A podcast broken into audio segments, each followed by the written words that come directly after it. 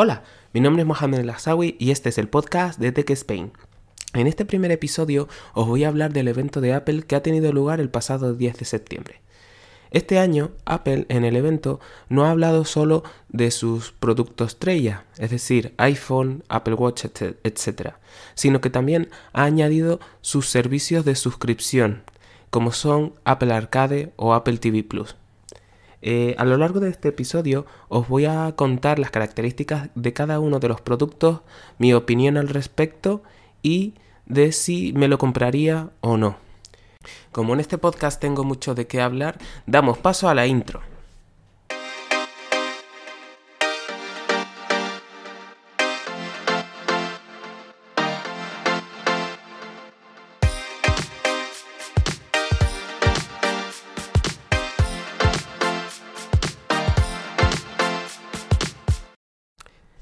Bien, eh, tal y como os he comentado, en el episodio de hoy se va a hablar sobre el evento de Apple que tuvo lugar el pasado 10 de septiembre. Como en todos los años, Apple presenta sus productos estrella entre los meses de septiembre y octubre.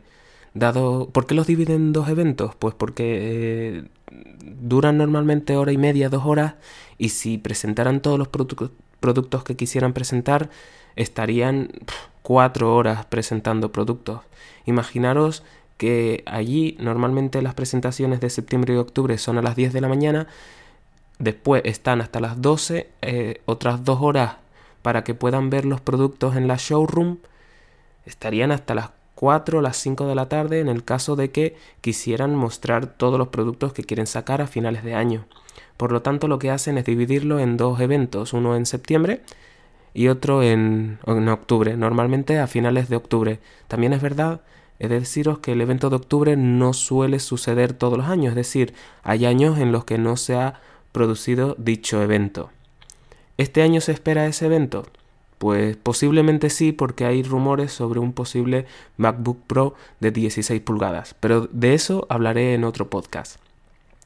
Hoy me voy a centrar en, el evento del pasado martes. En dicho evento se iban a, a presentar diversos productos, como dije antes, entre ellos sus servicios de suscripción, Apple Arcade y Apple TV Plus, así como también eh, el iPhone, el Apple Watch, etc. Pues bien, Apple empezó, como siempre, con un vídeo promocional. Un vídeo promocional de... Cada año varía. ¿vale? El año pasado fue curioso porque en ese evento eh, dejó, mostró, por así decirlo, eh, su producto AirPods, su mejora de los AirPods, ¿vale? Pero no lo eh, llegó a, presentar. Entonces todo el mundo se quedó como sorprendido, eh, no se dieron cuenta hasta pasados horas, incluso días. si, si vais al Twitter de Tech Spain, podéis encontrar que nada más, nada más se produjo el vídeo colgué un tweet en el que decía yo que posiblemente haya AirPods, pero no, al final no los hubo, pero sí hubo pistas para que en marzo se presentaran los nuevos AirPods 2. Pues bien, en el evento de este año eh, se ha hecho un vídeo de una historia, por así decirlo, la evolución de los productos de Apple. Y ahí se han mostrado los iMac, los ah, iPods, todos, todos los productos, los AirPods, el HomePod Max, todos los productos que tuvo y tiene Apple. Actos seguidos, como siempre, sale Tim Cook eh, con su presentación y empezaron hablando sobre sus productos de suscripción. En este caso, comenzaron hablando de Apple Arcade. Apple Arcade es un servicio en el que tú, mediante un pago mensual, puedes suscribirte a una infinidad, según ellos dijeron, infinidad eh, enorme de juegos que ellos van a subir a, ese, a esa aplicación. Y dice, dijeron que tú puedes jugar cuanto quieras con una única suscripción. Y en dicha suscripción pueden haber hasta 5 familiares, siempre y cuando tengas una cuenta compartida en familia. Por lo tanto, pagas una, por un servicio una vez y pueden jugar cinco personas. Pues está, la verdad es que es interesante. También dijeron que dicho, dichos servicios no tendrá anuncios ni compras extras. Ya no tendrás la sorpresa de comprarte una aplicación, por poner un ejemplo, y que de repente te digan, en la, eh, empiezas a utilizar dicho, dicha aplicación y de repente veas que tengas que pagar más para poder avanzar o para poder mejorar. Eso pues no, no va a suceder. Eh, también dijeron que puedes jugar online u offline, pues, que puede ser que tengas zonas en donde no haya internet. Por lo tanto, si no quieres jugarlo online, puedes descargarte dicho, dicha aplicación, dicho juego, por así decirlo, y podrás jugar offline en cualquier lugar. También es curioso porque no solo podrás jugar con el iPhone o el iPad, sino que también podrás jugar con el Apple TV.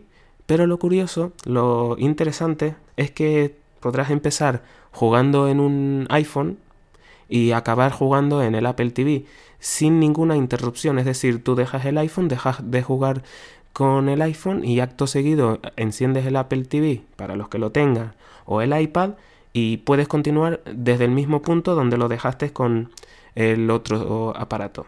Eso está muy bien porque pocas empresas puedan darte este, esta opción. Después empezaron la parte de ejemplos, ¿vale? normalmente cada año vienen empresas a mostrar sus distintos productos, aplicaciones, para que vean cómo funciona con ese servicio o producto que está lanzando la compañía. En este caso, eh, mostraron ejemplos muy interesantes de compañías no tan poco conocidas, es decir, eh, fueron compañías como Konami, Capcom y Annapurna Interactive. Eh, las dos primeras son famosas a nivel mundial y la tercera es una empresa desarrolladora independiente que surgió hace un par de años, pero que no solo desarrolla videojuegos, sino que también desarrolla películas, o sí, grabaciones de películas y fotografía.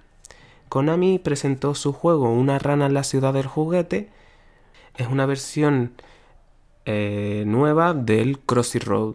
Ese de, en el que había un pollito y que tenías que ir pasando por la carretera y sin que te atropellaran o el río por troncos, etc. Está muy bien, está bien desarrollado, eh, tiene uh, un estilo de juego bastante curioso, pero realmente merece la pena. Habrá que verlo, eh, jugar y probarlo y entonces se podrá decir si merece la pena ese juego o no. Después Capcom eh, presentó su juego del último superviviente de la humanidad, es un juego en el que tendrás que ir por el río. Y la verdad es que me recordó mucho al Rayman Legends que sacó hace un par de años. No, hace un par de años no. Hace un año aproximadamente para el iPhone y iPad. Tiene una... Eh, no sé, este juego me recordó mucho a los típicos de Nintendo. A los que saca para sus videoconsolas. La verdad. Bueno, parece interesante. También lo mismo que el de Konami, habrá que probarlo antes de poder decir si merece la pena o no.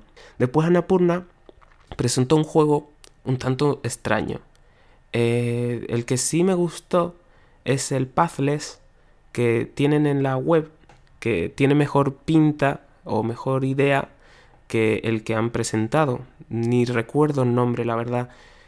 Yo creo que aquí Annapurna falló al haber presentado este, este juego en vez de haber presentado el de Pathless porque tiene este juego de Pathless, no se va a lanzar solo en, Apple Arcade, sino también en PlayStation 4 y Microsoft. Por lo tanto, yo creo que aquí no fue muy acertada la decisión de esa empresa eh, a la hora de presentar su producto.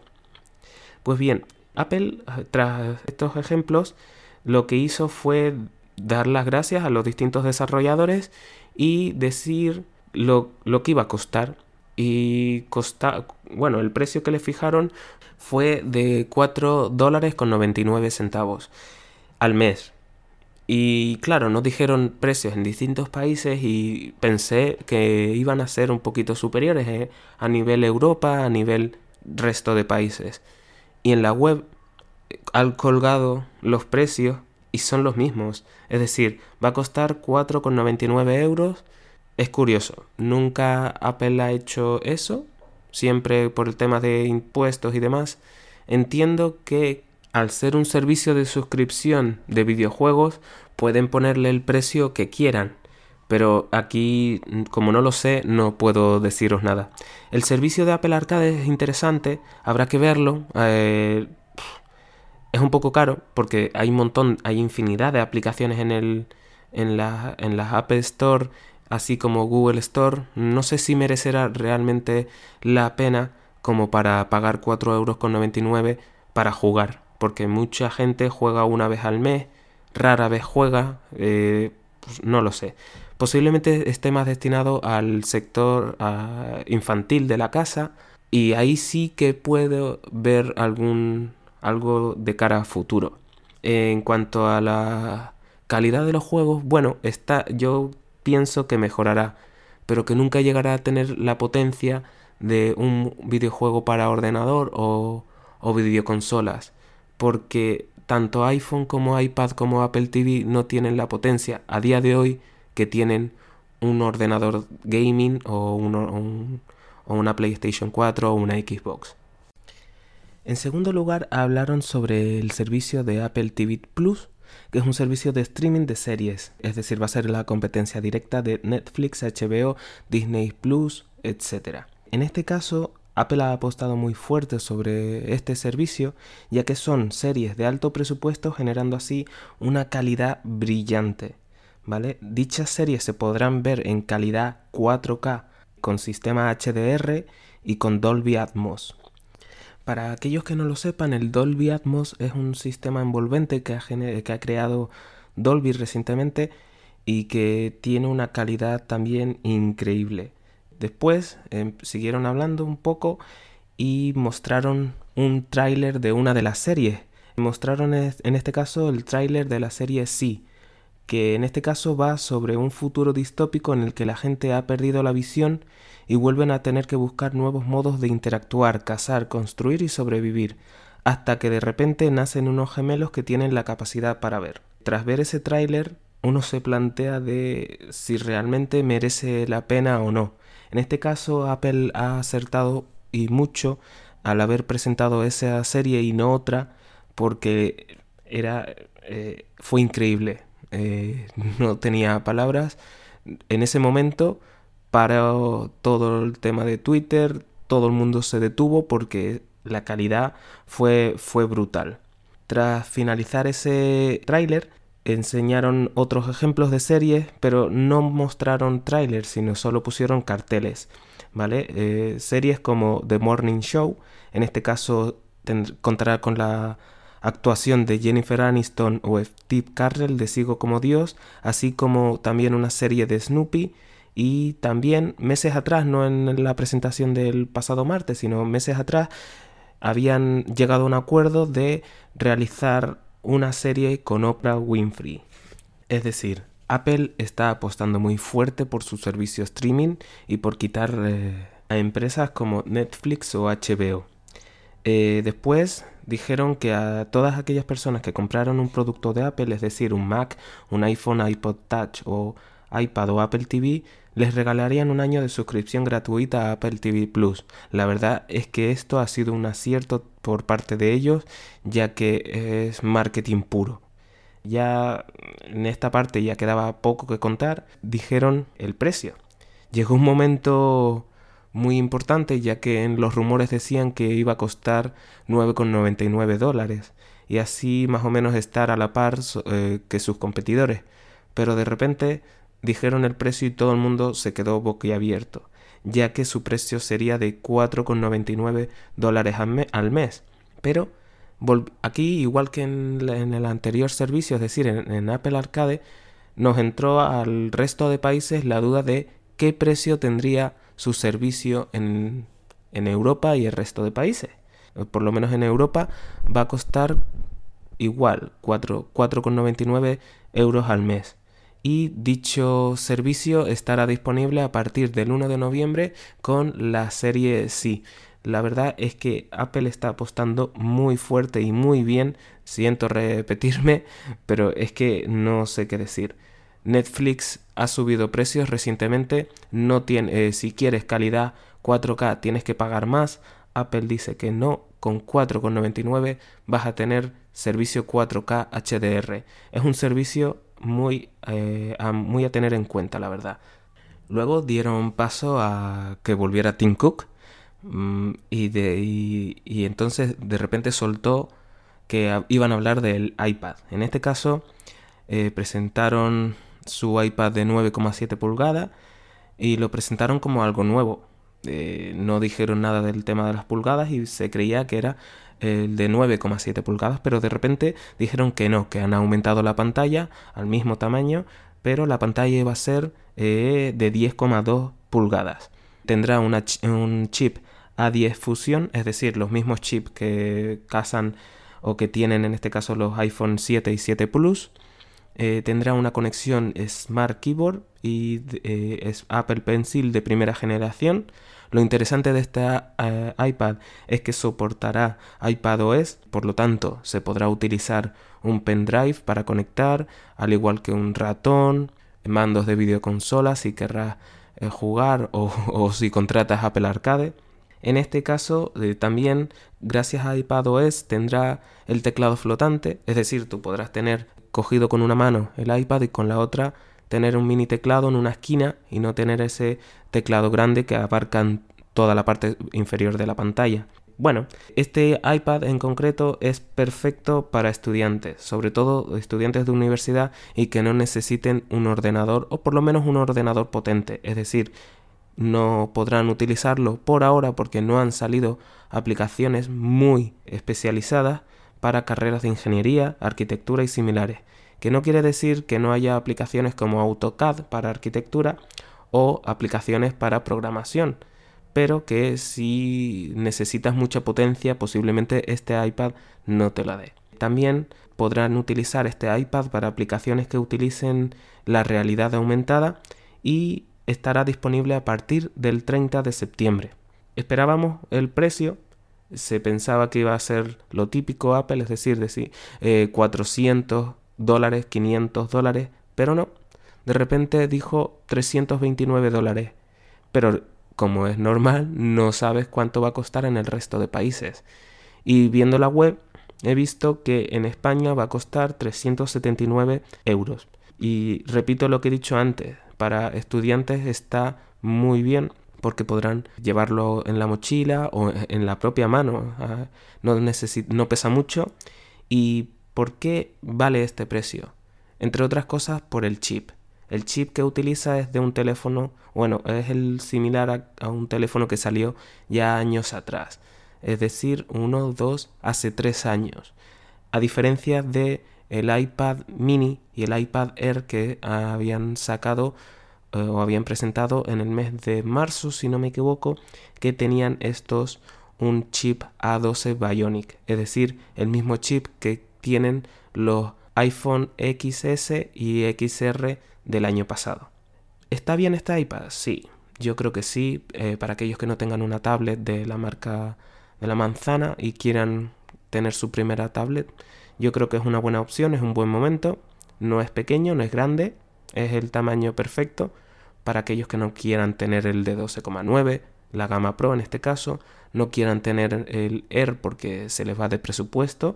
Yo creo que está muy bien y es un producto a tener en cuenta, siempre y cuando no les importe la pantalla laminada, porque la, visión de la pantalla es distinta de la gama Pro, pero es distinta ya en todos aquellos eh, iPad que no sean Pro.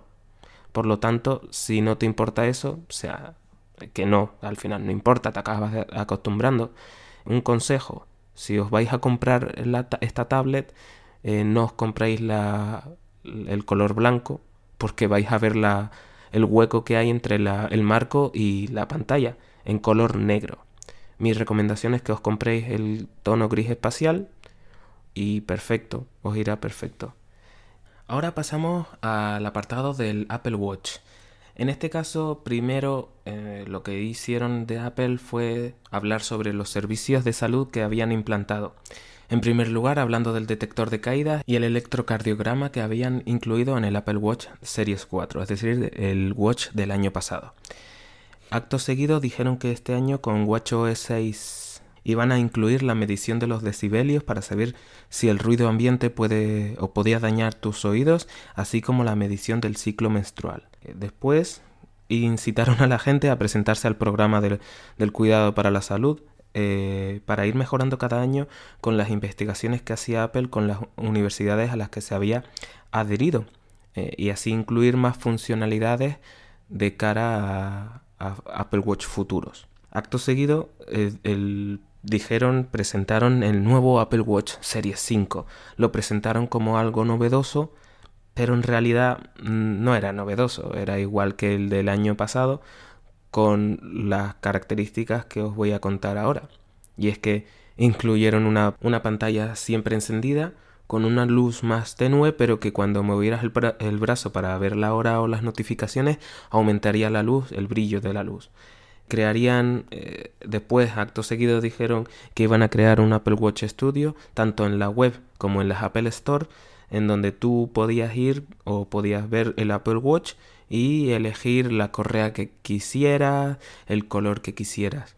Bueno, es una manera de rellenar hueco, pero eso es lo que yo pienso, ¿eh? no, no, es algo que todo el mundo tenga que pensarlo, eh, que pensar igual. Acto seguido presentaron los distintos materiales eh, que, habría, es decir, el Serie 5 de aluminio, de acero inoxidable, rescataron el de cerámica que el año pasado no lo presentaron, posiblemente porque no se vendiera tanto como esperaban o, porque no había capacidad para eh, producirlo y dijeron que iban a toda esa gama iban a incluir un nuevo material que era el material de titanio. Ese la verdad que tiene buena pinta, es decir, en el sentido de que eh, viste bien, a, los ojos se ve bonito, pero es carísimo. Es decir, tú compras el de aluminio, el más básico, y son, bueno, de precio vamos a hablar al final.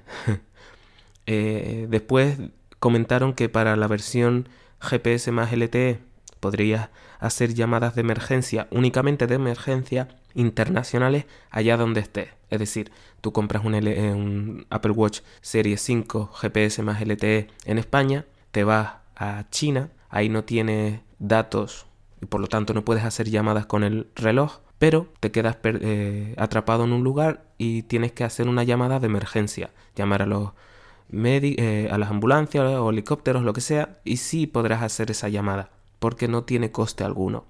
Eso me pareció una buena idea, da igual si tuvieras el iPhone o no, eh, está muy bien pensado por parte de ellos, pero bueno, que solo hayan incluido esas dos características, el de pantalla siempre encendida y el que puedas hacer llamadas internacionales de emergencia, dice mucho de la innovación de este año. Puede ser que haya sido debido a que se estén guardando las cosas para el año que viene. No se sabe. Después nombraron, no, comentaron el precio, igual que el del año pasado, es decir, 399 dólares en España. En la web ponen 449 euros, igual que el Series 4 del año pasado dejaron de vender el Series 4, curiosamente, y ahora solo van a vender el Series 3, que es un, modelo que está aguantando muchos años. El Serie 1, el Serie 2 y el Serie 0 no aguantaron tanto tiempo como el Serie 3, por lo tanto dice mucho de ese modelo. Y el Serie 5. Volvemos a lo que he dicho del Serie 3, que un reloj de ellos, que ellos mismos hayan fabricado, dure 3 años en venta, dice que es un buen terminal. Creo que ha sido el mejor con diferencia, salvo el electrocardiograma que incluyeron en el 4.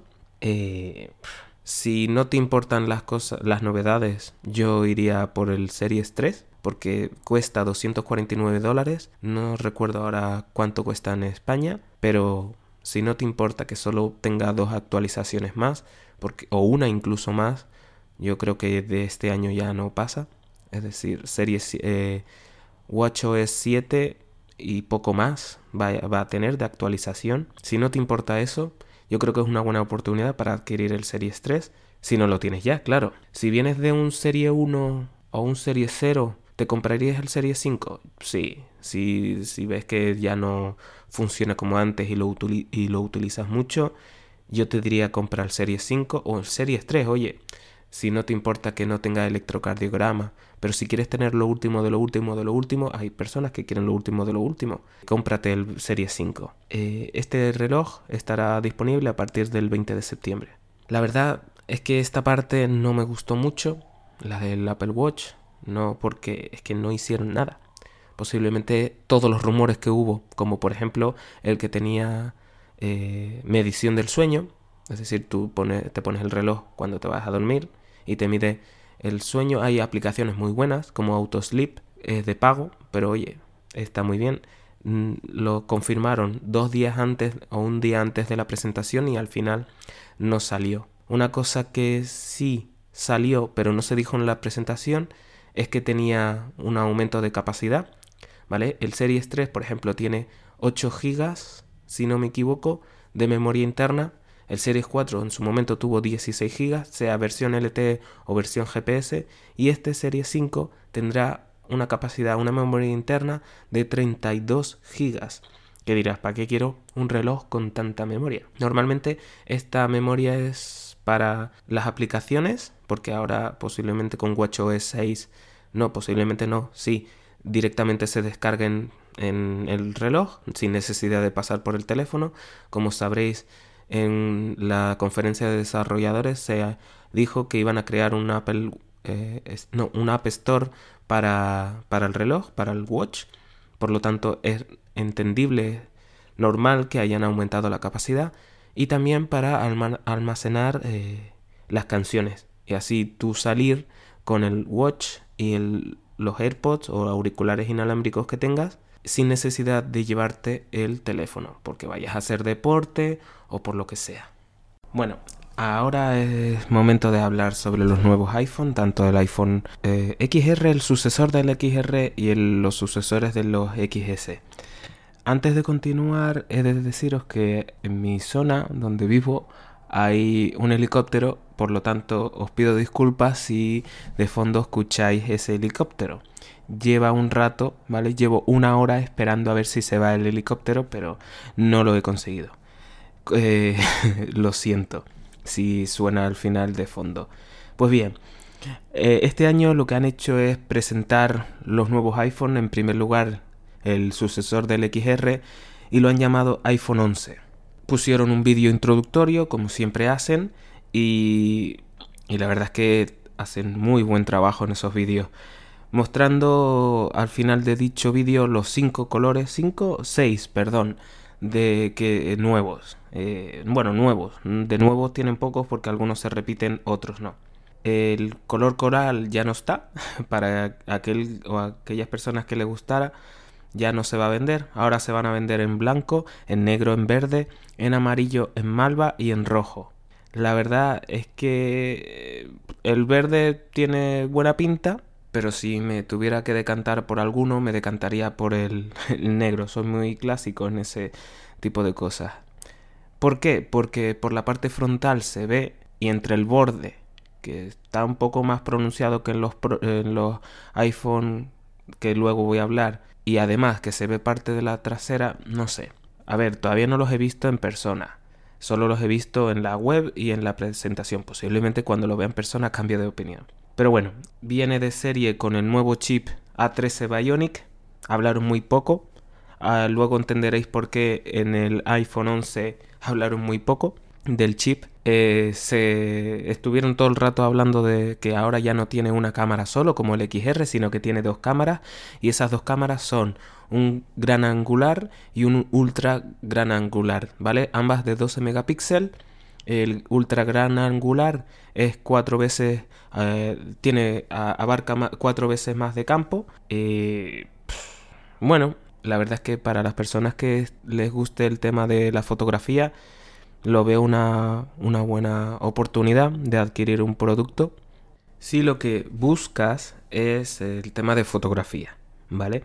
Em, siguieron hablando eh, por el tema del vídeo, ahora pasaron de la fotografía al vídeo, ¿vale? Podrás retocar de manera profesional vídeos grabados hasta 4K, en calidad 4K a 60 fps, es decir, eh, frames per second. Eh, la verdad es que aquí no lo sé si el retoque fotográfico está muy bien, pero podrás cambiar la calidad de la cámara, es decir, la calidad a la que graba la cámara directamente desde la aplicación de cámara o tendrás que ir a, ajustes como has hecho como hemos hecho todos otros años y ahí cambiarlo hablan, eh, se jactan de decir que es un vídeo profesional y que podrás retocarlo, pero podrás modificar la calidad de la cámara directamente desde la aplicación de cámara y no tendrás que utilizar eh, los ajustes o no. Eso no lo veremos hasta que salga el producto. Por lo tanto, habrá que esperar un par de semanas, ¿vale? También han, han creado un nuevo sistema que es que puedes empezar grabando con la gran angular y sin dejar de grabar pasar a la siguiente, a la ultra, a la ultra gran angular, gracias a ese nuevo chip A13. Bueno, el año pasado también presentaron algo parecido y bueno, no, no sé, no lo veo muy nuevo, con la diferencia que el año pasado no tenía dos cámaras, por eso para ellos, o bueno, para ellos sí, es nuevo. Eh, después presentaron su nuevo modo noche, que la verdad tiene buena pinta, muy buena pinta, porque coge eh, una foto totalmente oscura y te demuestra que con ese modo noche activado puedes conseguir una buena calidad de imagen. Habrá que compararla con los competidores, es decir, con Samsung sobre todo, para ver si realmente es tan bueno como ellos dijeron en la presentación. Nada, han creado también nuevos tipos de retrato y más controles de iluminación pues, pues muy bien por ellos, pero no, no le veo, no sé. Es que se han centrado mucho en, en un efecto, en una característica y no dijeron nada más.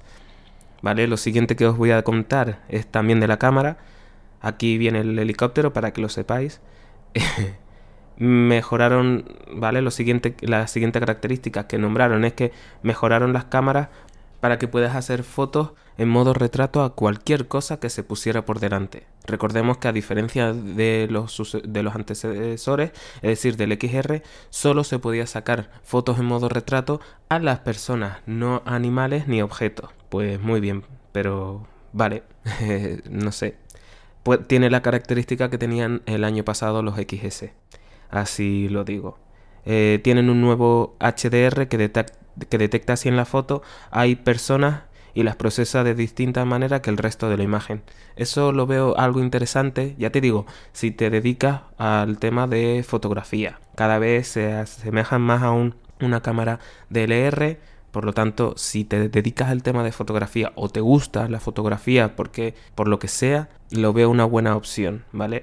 Hay un nuevo sistema, han creado un nuevo sistema de quick, denominado Quick Take, es decir, estás sacando, imagínate que estás sacando una foto y de repente que en vez de esa foto, lo mejor para ese momento es grabar un vídeo.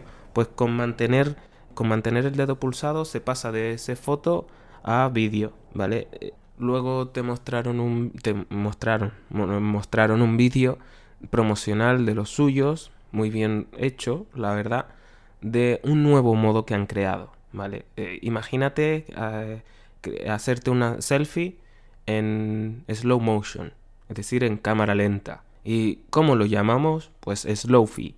Pues nada, pues sacas una, un selfie en slow motion a, a 120 fps.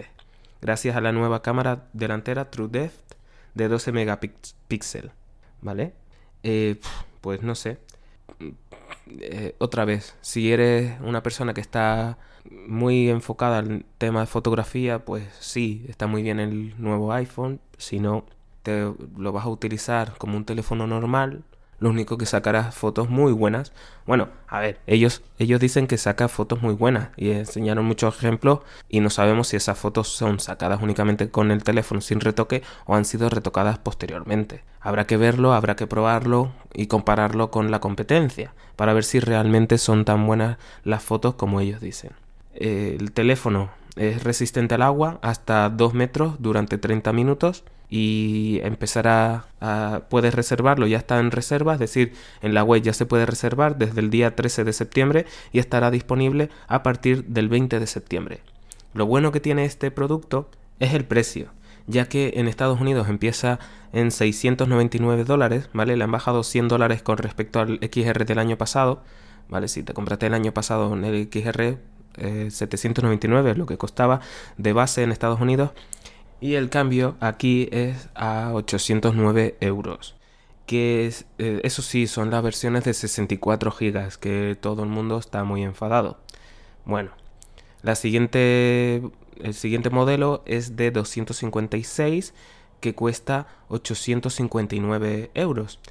que si lo piensas bien, eh, hace, cuando salió el iPhone 6S, el modelo de 16 GB costaba 829, puede ser, no lo recuerdo bien.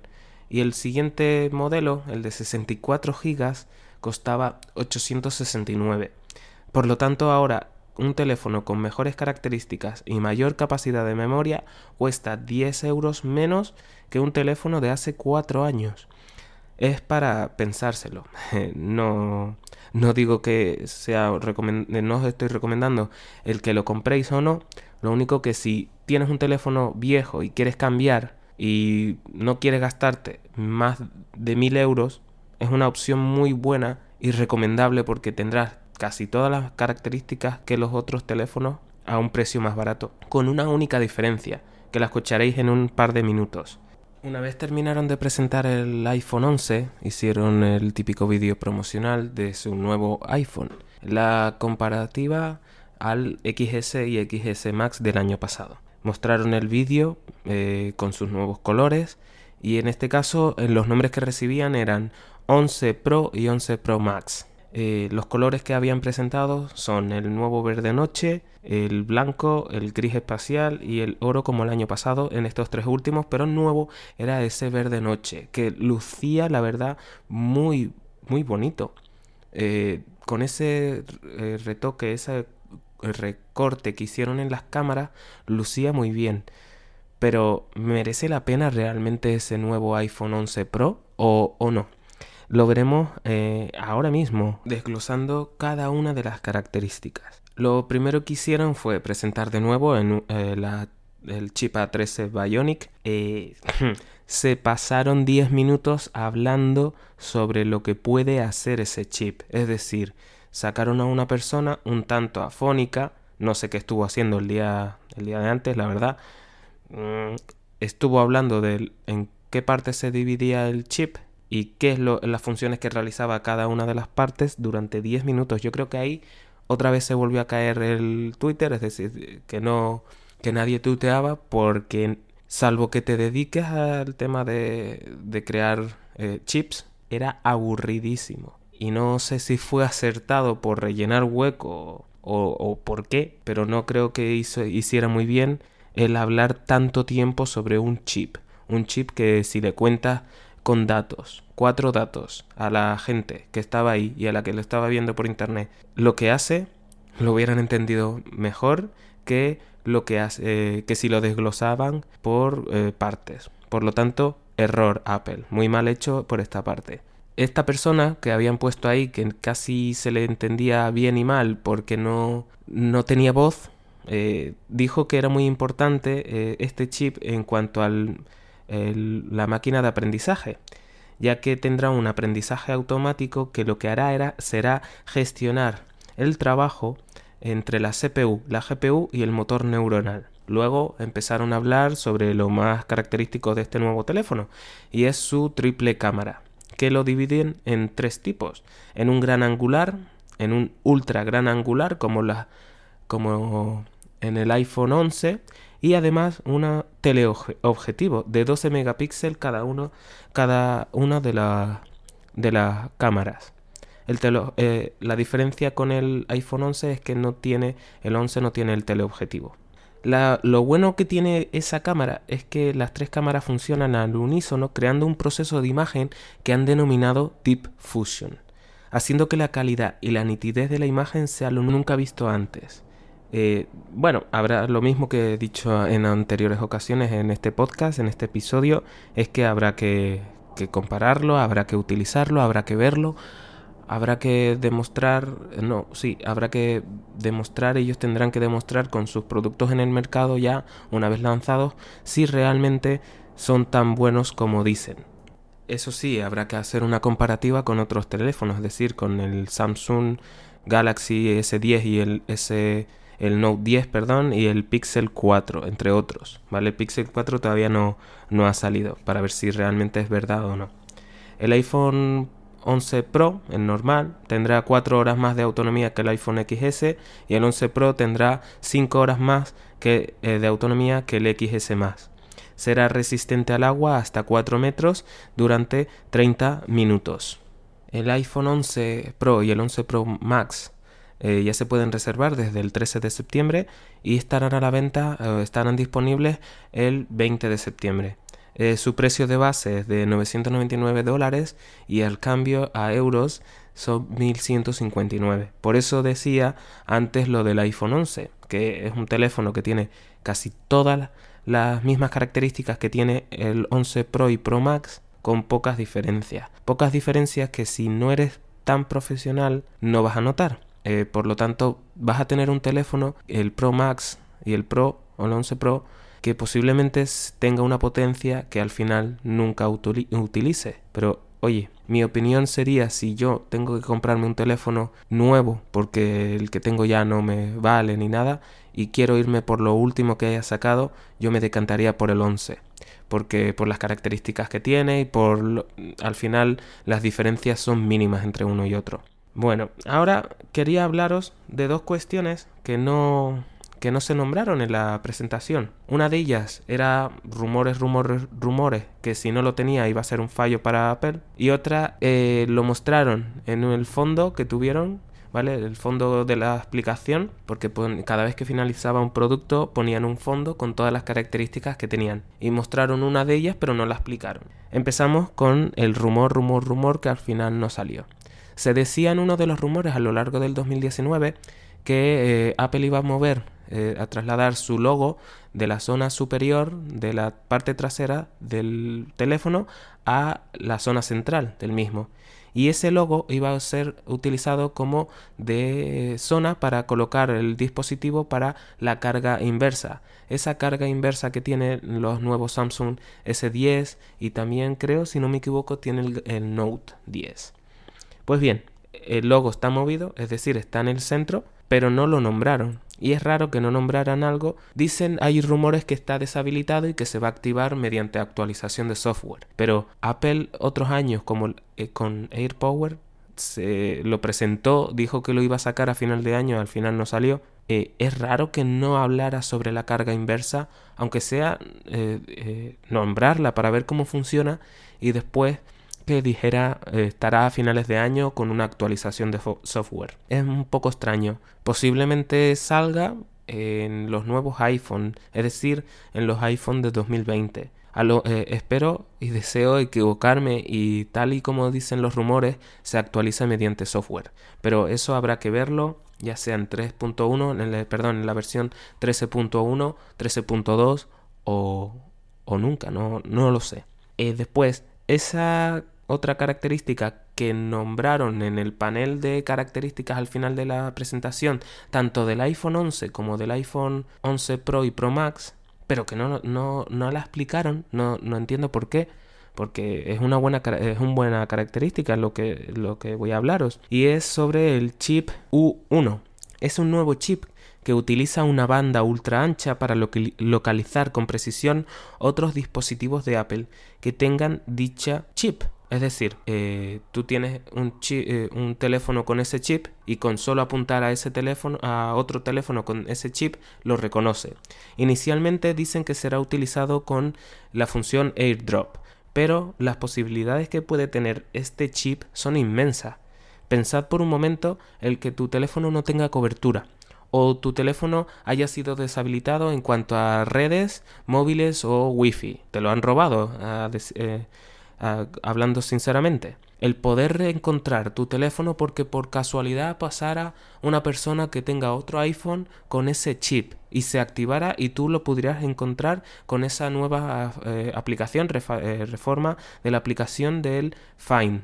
Por lo que no entiendo por qué no, no explicaron dicha característica, sinceramente. Bueno, eh, ahora ya para finalizar, eh, estábamos eh, a la espera de algo novedoso. Había muchos rumores que iban a, crear un nuevo Tile. Para los que no sepan lo que es la empresa Tile, es una empresa que crea unos aparatitos que conecta, que unes o sí, unes con tus llaveros, por ejemplo, o han creado también unos auriculares Bose con el chip de Tile y tú puedes encontrar, imagínate, se te pierde o lo que sea, y puedes encontrar dichas llaves, dichos auriculares con eh, la aplicación de Tile. Y ese era el rumor, que el One More Thing que siempre Apple ha tenido cada X tiempo, iba a ser esa. Y no, no fue eso, sino que empezaron a hablar sobre las tiendas de Apple, las tiendas físicas, y sobre todo eh, dijeron que iba a volverse a abrir la reapertura de la tan mítica eh, tienda de la Quinta Avenida de Nueva York. Y te quedas un poco como, entonces, tantos rumores y nada, eh, está fallando el tema de la rumorología últimamente. O es que lo han hecho adrede y posiblemente lo presenten en otro evento, ya sea en el de octubre, raro es, o en el de marzo del año pasado. Todo está por ver y habrá que esperar al siguiente evento o a las noticias para ver si realmente van a sacar algo o no. Porque por software eh, está, pero lo que no sé, no, no, no lo entiendo muy bien. Pues bien, en el evento de este año, ah, ya a modo de conclusiones, no me ha gustado, sinceramente. ¿Por qué? Por varios motivos. En primer lugar, iba todo muy rápido, no te daba tiempo a, a ver lo que, a entender lo que estaban explicando eh, iban muy rápido, explicaban las cosas muy rápido, pasaban de un producto a otro muy rápido. Cuando ya querías ver algo de lo que estaban explicando, ya habían pasado al siguiente producto. Muy poca información de los distintos productos. Se han centrado sobre todo en los servicios de suscripciones normal. Es su nuevo producto y quieren sacar, eh, sacar el máximo provecho de ello. Pero que se hayan olvidado y hayan explicado tan poco sus productos estrellas como es el iPhone o el Apple Watch que están vendiendo un montón, el, iPhone menos que otros años, pero el Apple Watch que es de los más vendidos a nivel mundial, no sé, ha sido muy raro, eh, esta presentación no ha tenido esa chispa que ha tenido otros años, no lo sé, espero que en octubre y en las futuras presentaciones recapaciten y que no presenten las cosas rápido y mal, porque al final no explican nada, no te enteras nada de nada y tienes que esperar hasta que haya reviews o te lo compres para que realmente entiendas qué producto es lo que acabas de adquirir. Porque si esperas a, entender lo que han dicho ellos, posiblemente te encuentres con que había características en un teléfono o en el iPad o en el Apple Watch que no dijeron y que para ti era importante. Y eso ha hecho que tú tomes la decisión o no de comprarlo. Por lo que no, no entiendo muy bien la actitud de este año de, de, la presentación de septiembre, una de las presentaciones más importantes para Apple a nivel mundial. Lo vieron un millón de personas a, través de YouTube, no sé cuántos millones de personas a través de la web. Eh, cuánta gente se ha sentado en el evento y cuánta gente ha seguido a, a esas personas que estaban subiendo tweets, eh, imágenes, etcétera.